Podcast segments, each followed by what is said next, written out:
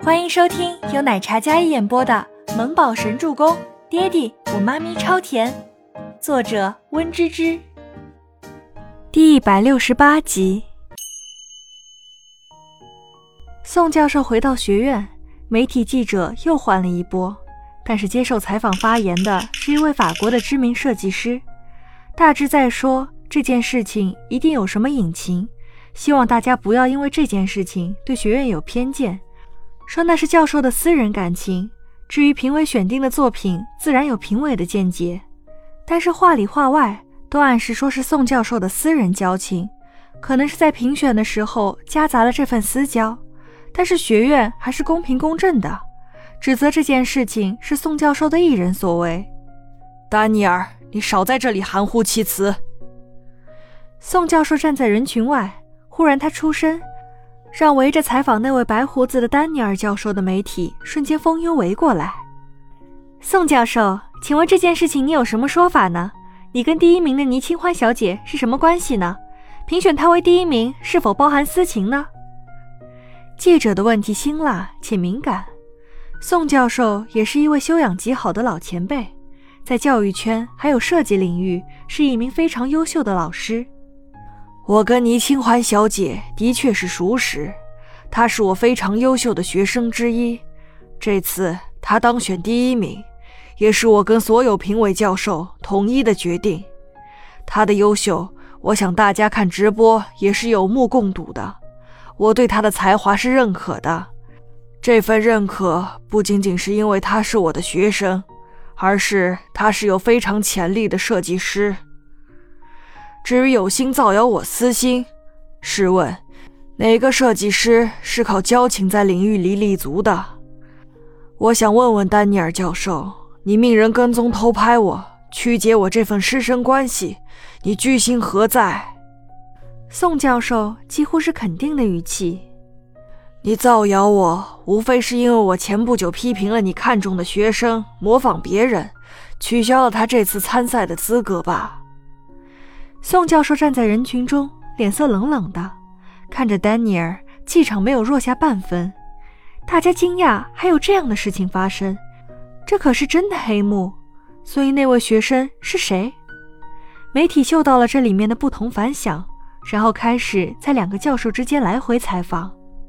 这次的比赛全程直播，在大家眼皮子底下评选出来的第一名，也是所有评委一致的决定。谁质疑，那就是在质疑学术界大部分老教授的眼光。宋教授压根不给大家瞎猜想的机会。宋教授，你别血口喷人。我的学生什么时候轮到你来管？你凭什么说他是抄袭？哼，丹尼尔教授，我只说了模仿，我还维护了你学生的面子。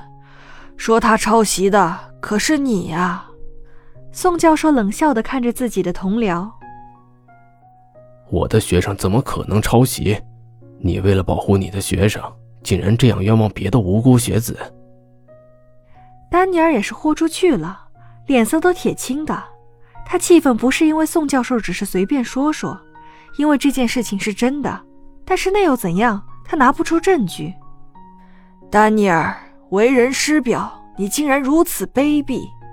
这件事我会跟校长协商，我不会因为一己私欲毁了学生的前程。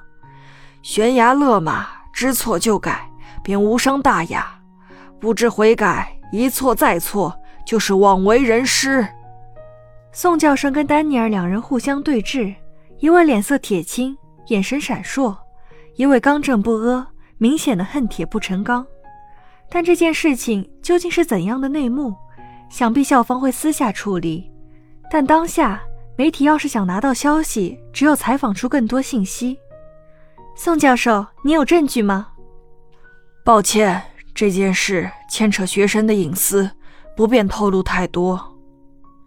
宋教授对着媒体记者道：“宋教授，我这里有证据。”周伯言身子笔挺的站在记者外，大家一听，还有一个声音。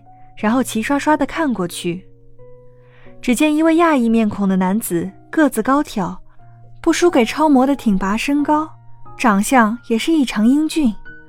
他站在那里自成一派，气质淡漠疏离，剑眉星目，清冷绝尘，隔着远远的距离便能感觉得到他一身帝王般的尊贵气场。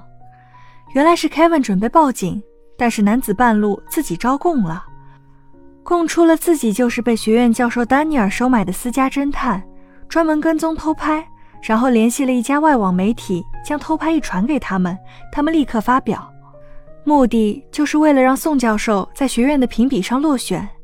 而倪清欢的出现是他意料之外的素材，就算他们设计全程直播，也没有阻碍他们捏造绯闻。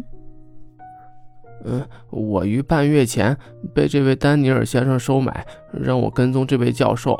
如果这位教授不跟这位女子有来往的话，丹尼尔教授也会安排一位学生跟这位教授接触。我负责所有的偷拍素材，然后通稿。那个偷拍的男子指着丹尼尔道：“这消息一出来，就连倪清欢都感觉后背发凉。所以不管怎么样。”你们都打定主意要污蔑宋教授了？倪清欢厉声问道。可这男子不会英语，Kevin 只好翻译。那偷拍的男子点点头。丹尼尔教授万万没想到，他竟然这样出卖了自己。我我要告你们诽谤！丹尼尔立即脸色铁青，大声骂道：“这个人是谁？我压根就不认识，一定是他们找来污蔑我的。”丹尼尔指着那男子咆哮道：“那张脸色已经非常难看了，哪里像刚才云淡风轻，在那里落井下石的样子？要是被校方知道了自己找人来污蔑这个姓宋的，那么自己的声誉就彻底毁了。本想借着这件事儿来压垮这个姓宋的，但没想到竟然把自己栽进去了。不行，一定不能认。”那副据理力争的态度，让媒体记者都有些不敢轻易判断究竟是谁的过错了。倪清欢虽然不知道周伯言做了什么，让这个人反水指控，但是当下这人买通了别人，污蔑造谣他们是事实。学校保安上前，先是阻止了采访，然后将媒体记者隔开。那名男子被 Kevin 摁着，没办法走。保安将周伯言还有 Kevin 往校长室请。校长要见他们，将事情查清楚。本集播讲完毕，感谢您的收听，我们下集再见。